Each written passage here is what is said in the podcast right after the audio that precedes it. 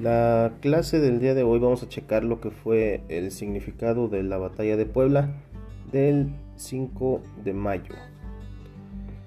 Con excepción del grito de Dolores, la conmemoración de la batalla de Puebla es la fecha más significativa del calendario cívico mexicano, al tratarse de una de las escasas victorias ante un ejército extranjero invasor. Simbólicamente, representa la consecución de una gran empresa por parte de los mexicanos. ¿Qué puede conseguirse si se olvidan las divisiones y se sobreponen estas a las carencias? Como lo demuestra el hecho de que se consiguió la victoria con valor y dedicación, pese a que se tenía todo en contra, inferioridad numérica y material, la moral disminuida por la tragedia de Chalchicomula, y la simpatía de algunos sectores de las élites y de la clase política hacia los invasores. A cambio, los republicanos respondieron con celebridad a las situaciones que la batalla iba planteando. Movilizaron el grueso de sus efectivos del casco urbano de Puebla hacia los fuertes y supieron sacar ventaja de los errores de los franceses.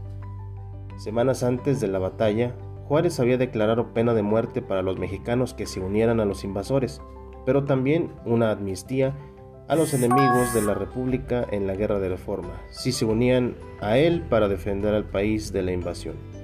El caso más célebre es el del general conservador Miguel Negrete, quien abandonó el Partido Conservador y se puso a disposición de Zaragoza con la siguiente frase, yo tengo más patria antes que partido.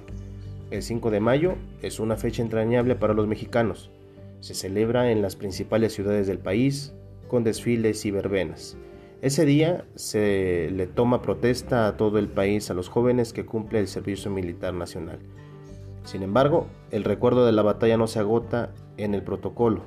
En algunos lugares del país se realizan fiestas populares en las que se recrea la batalla misma o alguno de sus aspectos, como es el caso de Peñón de los Baños en Ciudad de México o Huejotzingo en Puebla, sitio en donde se da una peculiar fusión de elementos de carnaval como la fiesta cívica, incluso en una celebración plenamente religiosa como lo son en Morisma de Bracho, en Zacatecas, que se hace tradicionalmente el último fin de semana del mes de agosto, donde miles de personas representan combates entre moros y cristianos. Aparecen participantes con uniformes tomados de la batalla de Puebla, por ejemplo, el contingente de los moros adoptó el uniforme de los suavos franceses. Asimismo, el ejército cristiano adoptó el uniforme del regimiento de zapadores.